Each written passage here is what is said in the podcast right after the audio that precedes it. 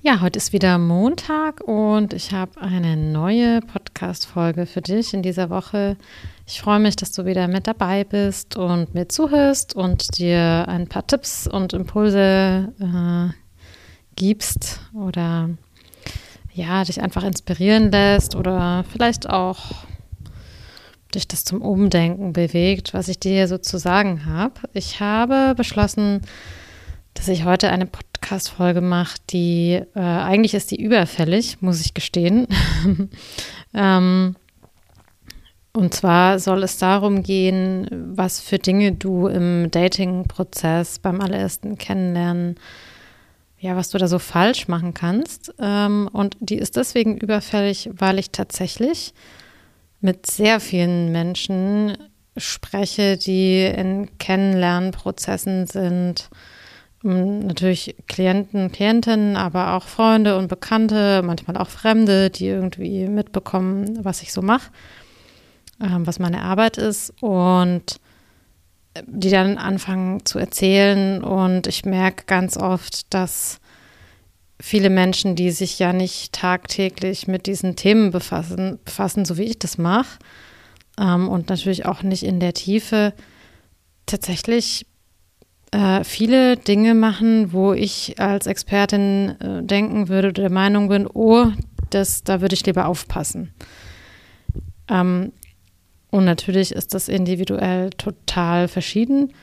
Und ich muss auch dazu sagen, ich würde jemandem, der ein gesundes, festes, stabiles Bindungsmuster hat, ähm, auch andere Dinge raten, wie jemandem, der eben ein instabiles Bindungsmuster hat, unsicheres Bindungsmuster. Also jemand, der einfach eine Historie an gescheiterten, ungesunden, unglücklichen Beziehungen hat. Ähm, das sage ich ja auch immer wieder im Podcast, dass man da schon auch unterscheiden muss. Deshalb ist es so schwierig, sich so allgemeine Tipps einzuholen die nicht auf die eigene Situation abgestimmt sind. Und meine Tipps heute, beziehungsweise nicht Tipps, sondern die Dinge, die du falsch machen kannst, über die ich heute sprechen will, beziehen sich natürlich explizit auf Menschen, die sich in denen, den Themen, die ich behandle, wiedererkennen.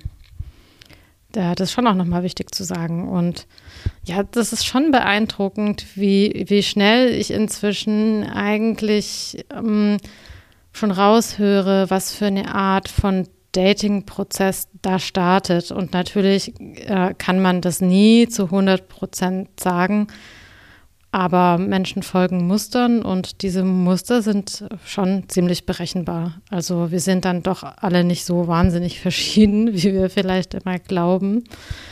Ähm, Zumindest in, in so bestimmten Bereichen nicht wirklich, sonst, ja, sonst äh, würde die Psychologie ja gar nichts bringen. Ähm, genau, und darauf werde ich jetzt heute mal eingehen. Und vielleicht hilft dir das ja in deinem Dating-Prozess oder beim Kennenlernen. Also der allererste Punkt ist, oder der allererste Fehler, meiner Meinung nach, oder Fehler, ja, das ist irgendwie so schwierig, finde ich, das Erste, was vielleicht ungünstig ist, um das mal so zu sagen, ist, dass du dich auf eine Sache einlässt, wo du schon getriggert bist. Also, wo du schon wieder getriggert bist, ja. Also, dass du direkt am Anfang eigentlich schon spürst, dich triggern da einige Punkte und es springt so ein Muster an. Ähm, es springt so was in dir an, was du kennst und du machst trotzdem weiter. Ja, also dass du eigentlich schon recht früh spüren kannst, ah, boah, der bedient wieder oder sie bedient wieder solche Punkte, die ich kenne. Und ich, ich fühle mich da schon wieder so völlig, äh, vielleicht völlig getriggert und konfus oder werd wütend. Und du lässt dich trotzdem drauf ein. Ja, das höre ich total oft. ähm, also es kommt auch noch was ähnliches in der Richtung, da spreche ich ein bisschen mehr drüber. Ähm, der zweite Punkt ist, du findest ihn oder sie unglaublich spannend. Ja, also es ist jemand, der dich sehr reizt. Und du denkst dieses Mal, ist alles ganz anders. Das ist wirklich, das passiert so oft, dass wir uns davon ablenken lassen, was wir fühlen und nicht darauf schauen, wie denn da die Muster und die Verhaltensweisen sind, die drunter liegen und was in uns anspringt, dass wir nur, weil wir denken, oh, ich, der andere, ich finde ihn toll, dass wir dann irgendwie denken, aha, und dieses Mal ist es ganz anders. Also ich kann dir eins versprechen, wenn du nicht an deinen Bindungsmustern gearbeitet hast und dich nicht wirklich, wirklich in der Tiefe mit diesen ganzen Geschichten auseinandergesetzt hast, wird es nicht anders sein. Das wird erstmal anders aussehen und wird sich dann wahrscheinlich genau gleich herausstellen. Der dritte Punkt ist, du verliebst dich zu schnell. Ja, also du bist zu schnell all in. Im Sinne von, du hast die Person ein, zwei, dreimal gesehen und du denkst, wow, sie oder er, das ist jetzt der, die Traumperson. Und alle deine Projektionen landen in der Vorstellung, landen bei der anderen Person. Und du hast so nach dem zweiten Date irgendwie schon das Gefühl, oh, das ist die Person, das ist der Mann, mit dem ich, den ich heiraten will, mit dem ich Kinder haben möchte. Ich kann mir das alles vorstellen. Oder, oder das ist die Frau, die wahnsinnig toll ist und mit der ich mein Leben verbringen will. Und du verliebst dich schon direkt. Leute, das ist viel zu schnell. Also man kann das überhaupt nicht wissen. Ich habe das an anderer Stelle auch schon gesagt, dieses Konzept von, ich habe meinen Soulmate oder meine Soulmate gefunden. Ich halte das für ganz krassen Bullshit. Also zumindest so, wie wir das verstehen, ja, also so mit Liebe auf den ersten Blick. Und es war total schnell, oder vielleicht auch im zweiten Jahr, es war total schnell alles klar und und wir haben gewusst, wir sind füreinander bestimmt und da war eine ganz besondere Verbindung und das war fast schon magisch. Ey, das sind alles super Red Flags. Würde ich, würde ich davon rennen. Ich jetzt heute mit dem ganzen Wissen, das ich habe, wenn ich nochmal neu daten würde und ich würde sowas bemerken, ich würde sofort die Flucht ergreifen. Das ist das beste Zeichen dafür, dass du wieder in sowas reingerätst. Hm, viertens, du lässt zu schnell zu viel Nähe zu. Hm, was meine ich damit? Also, mir geht es jetzt nicht darum, dass man irgendwie, keine Ahnung, x Dates abwarten muss, bis man irgendwie Sex haben kann oder anfängt sich zu küssen oder was auch immer, ähm, sondern eher, dass man so, ohne dass man jemanden kennt, direkt die Tore aufmacht.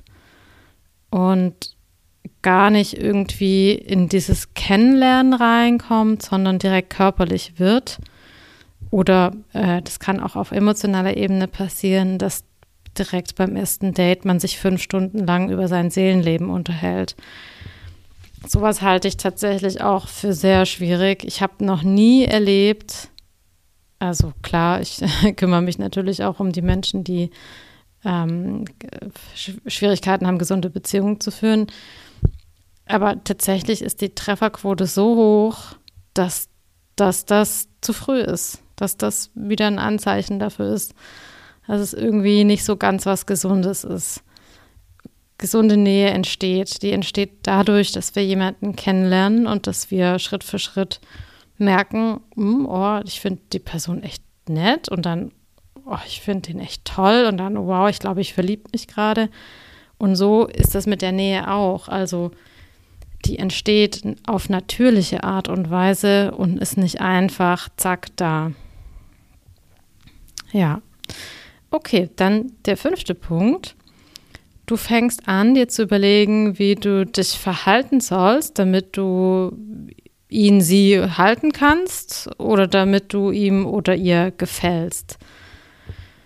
Das ist was, legt das ab. Legt das wirklich ab, dass ihr euch so verhaltet, so kleidet, so schminkt, so bewegt, äh, ähm, so seid, dass ihr glaubt, der andere, die andere findet euch dann so toll. Das ist absolut inauthentisch und es ist überhaupt nicht notwendig. Überhaupt nicht notwendig. Ihr könnt wirklich so sein, wie ihr seid. Und das Schöne ist, dann ist es leicht, dann ist es unanstrengend und dann weiß jemand, wer ihr seid und entscheidet sich auch für euch, wenn das passt, oder eben gegen euch. Und dann hat es ja eh nicht gepasst.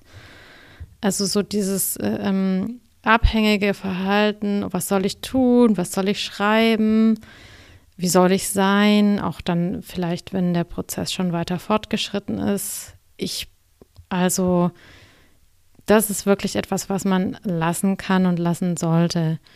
Also, wenn ihr überlegt, ob ihr jetzt eine Nachricht, ähm, also wie, ob ihr jetzt ähm, mit Nähe reagiert, also ob ihr nochmal eine Nachricht schreibt oder keine oder ob ihr nochmal nach einem, nach einem Date fragt oder wer da zuerst anrufen sollte und so weiter. Ich finde sowas alles tatsächlich super anstrengend und wirklich unnötig. Ich habe erlebt, dass dann, wenn man einfach so ist wie man selbst, dass man dann tatsächlich auch leicht jemand kennenlernt, der irgendwie passt. Ja.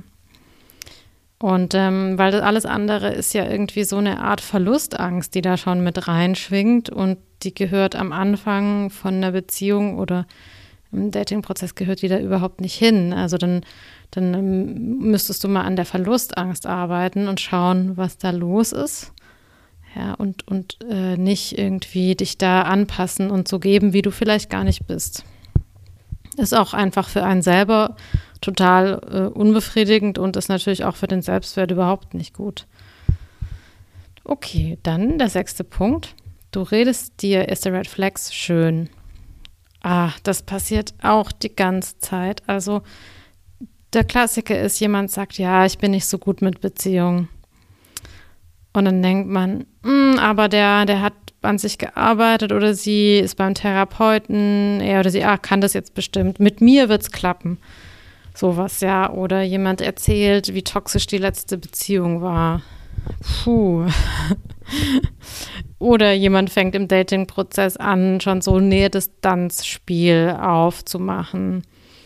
Ähm, oder ihr merkt, dass ihr schon ungute Gefühle habt. Ja, wie ich am Anfang gesagt habe, dass euch irgendwas triggert, dass irgendwas nicht stimmt, dass ihr euch ärgert. Ja, und dann redet ihr euch das Ganze aber schön und sagt irgendwie sowas wie, ja, aber vielleicht übertreibe ich da auch ein bisschen oder ja, aber ähm, sie hat ja jetzt an sich gearbeitet und ist jetzt bestimmt ganz arg bindungsfähig. Oder ja, aber es gibt so viele andere Sachen, die richtig toll sind an ihm oder ihr. Oh, ich würde euch wirklich raten, macht es nicht. Vor allem, wenn ihr jetzt noch nicht lange aus einer letzten ungesunden Beziehung raus seid oder noch nicht so lange an euren Themen gearbeitet habt. Also da muss man wirklich strikt und streng sein. Das betone ich immer wieder. Und das ist eigentlich der Punkt, an dem man auf einer Verhaltensebene so viel machen kann, dass man einfach direkt aussortiert, was nicht passt. Und es ist nicht so, dass diese Menschen grundsätzlich irgendwie falsch werden oder so, überhaupt nicht aber die brauchen andere Partner. Also für eine stabile, gesunde, schöne Beziehung, in der man sich geborgen fühlt, in der man sich angekommen fühlt, in der man sein kann, wie man ist, braucht man, wenn man selber instabile Bindungsmuster hat, jemanden, der stabile hat. Also der keine schreckliche Kindheit hatte, kein Scheidungskind ist, äh, kein Elternteil hat, der irgendwie was irgendwie Alkoholiker war oder ist, keine letzten Beziehungen, die total schlimm und chaotisch waren, keine Vergangenheit ohne Beziehung und über 30 und jetzt erst die erste Beziehung. Also all sowas passt dann einfach nicht. Und ich ich rate euch wirklich, das ernst zu nehmen, weil ich sehe das so oft, dass wir über diese Sachen hinwegsehen, weil der andere ist ja, der ist ja total charmant und der, der, der kommt mir ja nah und der versteht mich und sowas alles. Aber das ist dann echt, also ich bin da wirklich streng. Das ist dann fast schon Zeitverschwendung. Und ihr könnt es ja weiterlaufen lassen und ich bin mir ziemlich sicher, dann kommt irgendwann der Punkt, wo ihr merkt, oh, das ist schon wieder sowas. Ja, genau, der siebte Punkt. Du überprüfst nicht, ob die Person wirklich zu dir passt, sondern ähm, lässt dich von deinen Gefühlen leiten. Ja, genau, das ist das, was ich eben meinte. Also du schaust nicht hin mit offenen Augen, ganz ehrlich, ganz klar, auch wenn die Wahrheit dann vielleicht traurig ist und es schade ist, aber du schaust nicht richtig hin, sondern du denkst, ah, aber ich fühle mich gut mit der Person, also wird es schon passen, wird schon gut gehen. Und wirklich, also ich sage auch ganz ehrlich, ab einem gewissen Alter, also wenn man jetzt irgendwie nicht mehr 20 ist, sondern vielleicht schon 30 oder über 30, und das sind die meisten meiner Zuhörer, Zuhörerinnen, dann hast du doch keinen Bock mehr auf ewige Spielchen. Also dann willst du doch jemanden, der mit dem das auch passt, ja, also auch in anderen Lebensbereichen passt. Das heißt, wie steht die Person im Leben? Was hat die für einen Familien-Background? Was hat die Person für einen Job? Ja, ich meine jetzt nicht, also so, ich meine jetzt auch keine Oberflächlichkeiten, also sowas wie viel Geld verdient jemand, wie gut sieht jemand aus, ja, in welchem Haus wohnt jemand, das wird euch alles nichts bringen für eure Beziehung. Also das, kann, das, ist, das ist quasi unwichtig, wenn die Beziehung unglücklich ist, sondern wo, woher kommt jemand? Was hat jemand für eine Biografie? Was hat jemand für ein Weltbild? Wie will jemand durchs Leben gehen? Was mh, sieht jemand für die Zukunft? Solche Fragen. Okay, dann der achte Punkt ähm, du datest zu schnell nach der letzten Beziehung. Also, das ist ja so eine Sache. Das kann mal gut gehen, aber meistens geht es nicht gut. meistens ist man äh, sehr schnell äh, oder direkt nach der letzten Beziehung, noch ein halbes Jahr nach der letzten Beziehung, schon irgendwie noch angeknackst, noch nicht klar, noch nicht irgendwie frei. Ich, ich habe mich neulich mit jemandem unterhalten, haben. Und sie meinte, sie hat mit Absicht zwei Jahre niemanden gedatet und äh, sich einfach um ihre Themen gekümmert und es aufgearbeitet. Und ich fand das super. Ich fand das richtig super, weil ich gedacht habe, wow, da nimmt sich jemand Zeit für sich und nimmt es wirklich ernst, nimmt sich ernst, nimmt diese Themen ernst und schaut einfach, dass sie klarkommt und sie hat gesagt, mein Leben ist voll, ich bin aufgefüllt. Und ich, wenn ich jetzt jemand dazukommt, äh, dann soll diese Person auch aufgefüllt sein. Und wir brauchen einander nicht, um komplett zu sein. Und so eine Haltung ist eigentlich die beste Voraussetzung, gesund zu daten, weil du dann auch die Leute, die eben selber nicht aufgefüllt sind, sondern mit äh, sehr viel Themen rumlaufen, auch gar nicht so spannend findest. Ja? Also du merkst dann relativ schnell, wow, das ist, nee, das, das zieht mir Energie. Also lasst euch einfach Zeit. Und es gibt natürlich Situationen, in denen lernt man dann jemanden kennen und, äh, und dann geht man eben, lässt man sich auf die Sache ein. Äh, und dann muss man einfach gucken, dass man parallel dazu auch wirklich mit der anderen Sache lernt abzuschließen, das abgeschlossen hat, das verarbeitet hat, um nicht die Themen aus der alten Sache mit in die neue Beziehung reinzubringen. Aber es kann schon deutlich schwieriger sein damit. Genau dann der neunte Punkt. Du projizierst schon am Anfang sehr viel in die andere Person und in die Zukunft. Genau, also das hatte ich vorhin schon angedeutet. Also ich warne vor dieser Idee, dass man in, im ersten Monat schon wüsste, wie die Zukunft mit der anderen Person aussehen könnte. Und ich warne auch davor, diese Gedanken äh, aus, sich ausschweifend diesen Gedanken zu widmen. So ganz verhindern kann man das sicherlich nicht, aber ich, ich würde in der ersten Zeit versuchen, so gut es geht, im Moment zu leben und so gut es geht, im Hier und Jetzt zu schauen, ob das zwischen euch wirklich passt. Also ob die Zeit, die ihr miteinander verbringt, die Zeit, die ihr nicht zusammen seid, der Alltag, die Wochenenden, äh, was auch immer, ob das funktioniert, ob das gut ist, ob sich das nachhaltig gut anfühlt.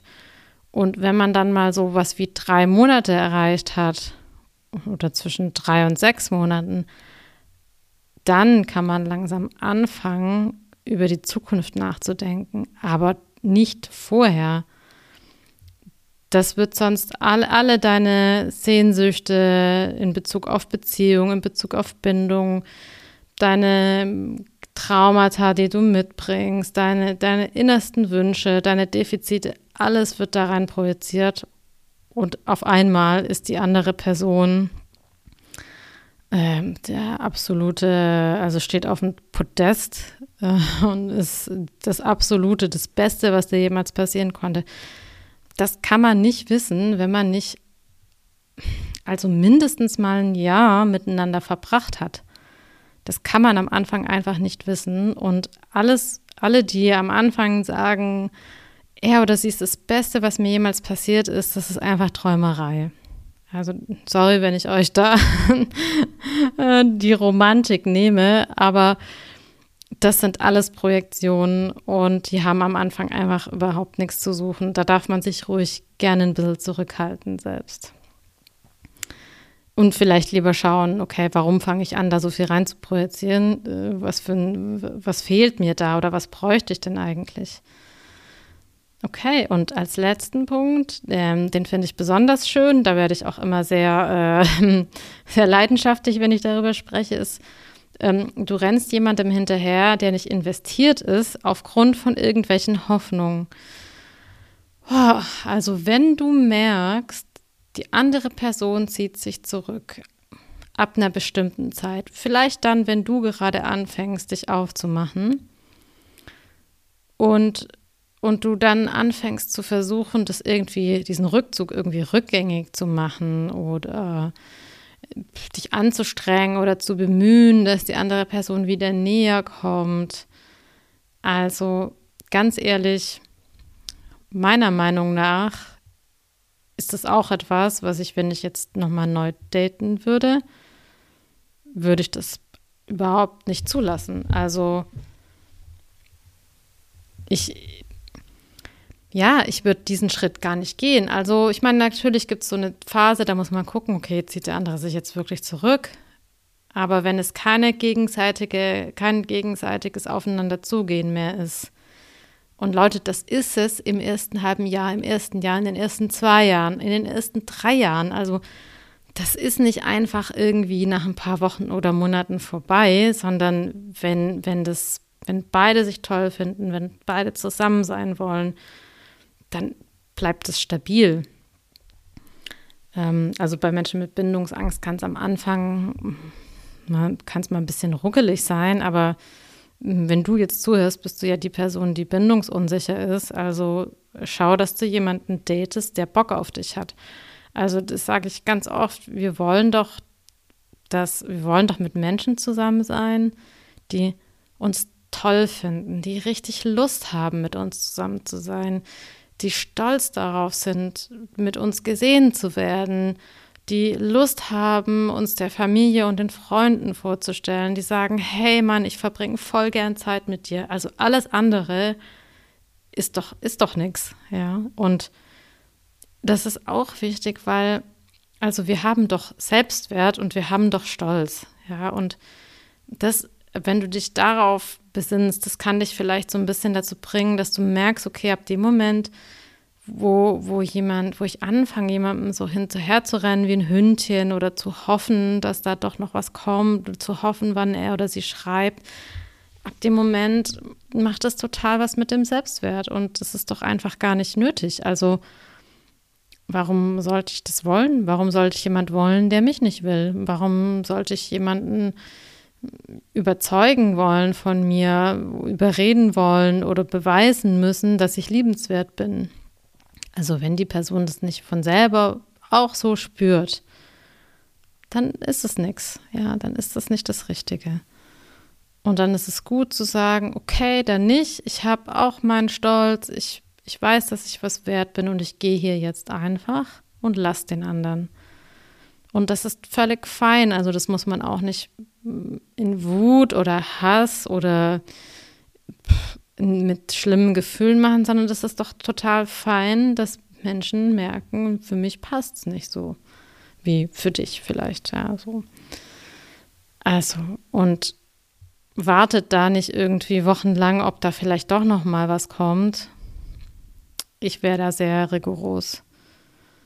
Und dann muss man natürlich aufpassen, dass wenn man sich dann entfernt, dass dann nicht so eine Nähe-Distanz-Dynamik oder On-Off-Dynamik entsteht, ja, dass die andere Person dann doch wiederkommt äh, und dann kommst du wieder und dann ist die andere Person doch wieder weg. Also wenn du sowas schon mm, irgendwie wahrnehmen kannst, dann würde ich mich mm, ganz klar davon distanzieren und entfernen. Ja, genau. Also das sind mal so meine zehn Dinge, zehn Punkte, die ich so gesammelt habe, was du im Dating-Prozess alles falsch machen kannst. Ähm, es ist ein bisschen was, aber ich glaube, dass äh, die Punkte sehr einleuchtend sind und wenn ihr das beherzigt, dann kann euch eigentlich echt nicht so viel passieren. Also wenn, wenn ihr da mitgeht, habt ihr ziemlich gute Karten, dass die Person, die dann vor euch steht, wenn ihr das so aussortiert habt, jemand ist, mit dem es richtig cool werden könnte. Und nochmal, ich kann es aus eigener Erfahrung sagen, das gibt es, das ist möglich, das ist auch mitunter schneller möglich, als man denkt. Ähm, und es ist, also man kann Dinge erleben, die man so vielleicht noch nie kennengelernt hat, die unheimlich schön sind ähm, und die trotzdem interessant genug sind. Ja, also Beziehungen, die trotzdem interessant genug sind. Genau. Also, jetzt ist der Podcast irgendwie doch länger geworden, als ich das so gedacht hätte. Ähm, aber ich wollte die Punkte ein bisschen ausführen. Und ähm, ja, ich wünsche dir eine gute Woche. Ähm, ich hoffe, du nimmst diese Punkte für dich mit in deinen Dating-Prozess und hast was draus gelernt. Und wenn du dich für ein Coaching interessierst bei mir, wenn du deine Bindungsmuster verändern möchtest und gerne endlich eine glückliche Beziehung haben möchtest, dann melde dich gern bei mir für ein Kennenlerngespräch.